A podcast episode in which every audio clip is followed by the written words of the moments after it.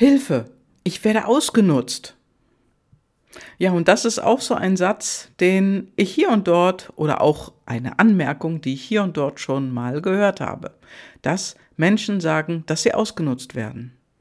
Oder sie sagen es nicht und jammern ganz fürchterlich, weil sie ja doch immer alles für andere Menschen tun. Ja, und worum geht es dabei?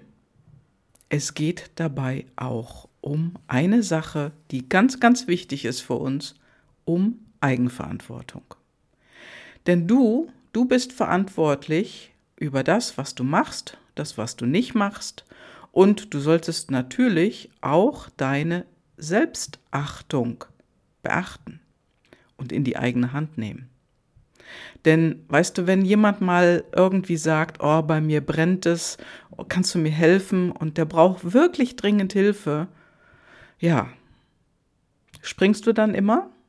Und wenn du immer springst, wie geht es dir dann in dem Moment? Kannst du überhaupt oder tust du es, weil du ja immer schon die Dinge so gemacht hast? Und hast du Angst, dass, ja, wenn du das nicht machst, dass man irgendwie schlecht über dich redet oder vielleicht sogar, dass du Erwartungen nicht erfüllst, deine eigenen vor allen Dingen. Denn das ist ganz, ganz wichtig zu betrachten, denn das Ausnutzen, das gehört auf beide Seiten. Der eine, der es tut und der andere, der es mit sich machen lässt.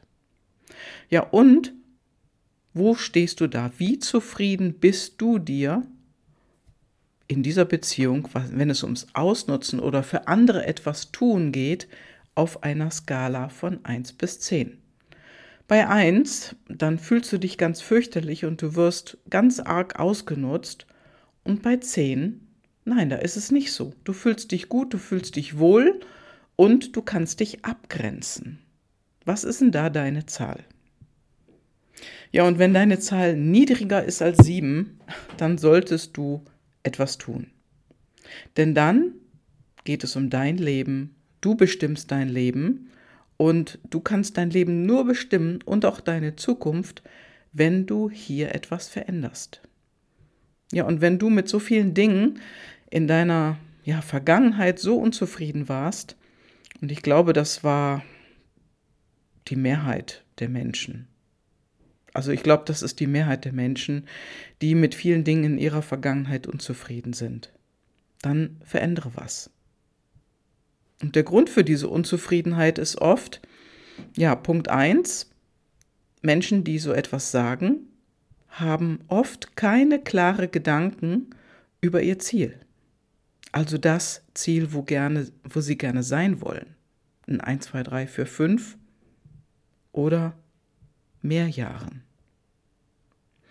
Denn wenn du dir darüber keine klaren Gedanken machst und wie ein Schiff, also wie ein Segelboot, wenn das ja auf dem Ozean unterwegs ist, dann muss ja immer das Segel gesetzt werden. Und dieses Segel, da kommt mal der Wind von der rechten Seite, von der linken Seite, von vorne und auch oft von hinten.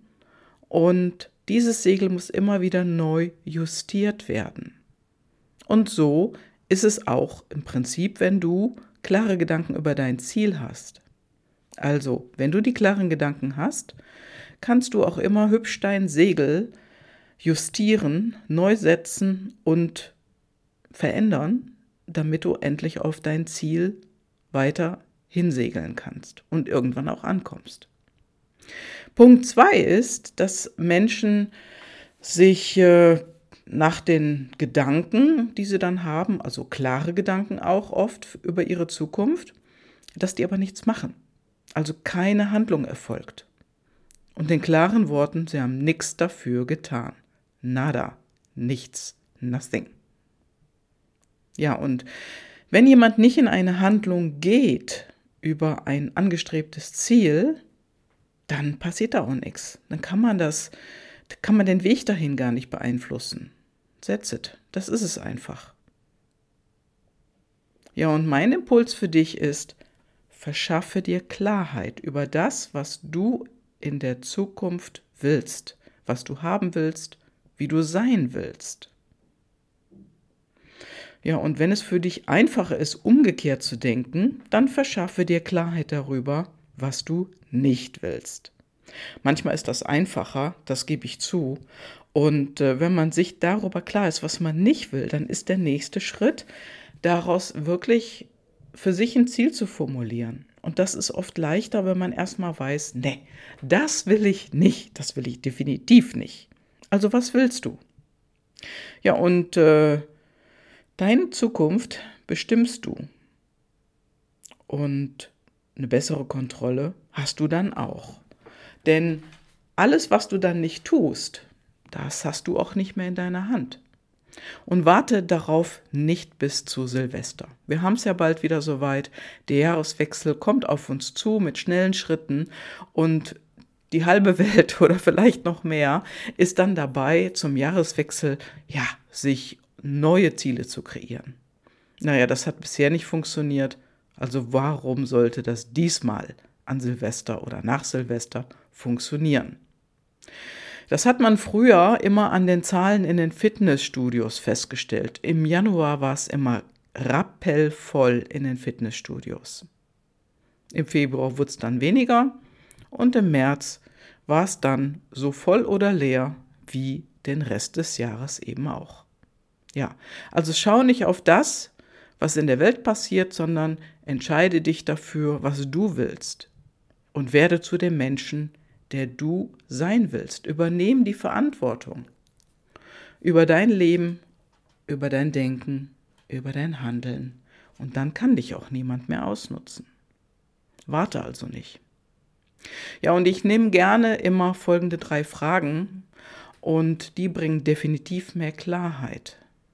Also überleg du dir, und das kannst du dir auch gleich aufschreiben, was soll in deinem Leben in fünf Jahren alles passiert sein, damit du wirklich rundum glücklich und zufrieden bist.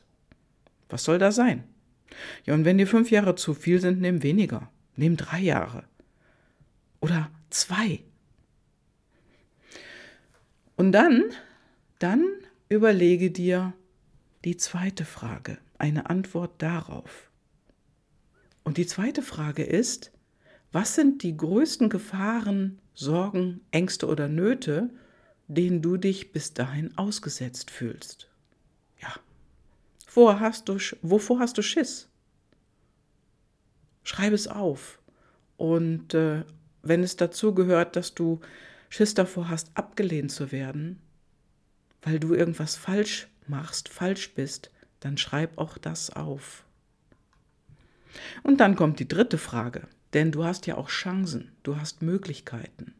Und was sind die? Was sind deine größten Möglichkeiten, Chancen oder Stärken, die du hast und die du umsetzen solltest? Und hier geht es ums Umsetzen, damit du alles aus Frage 1 erreichst.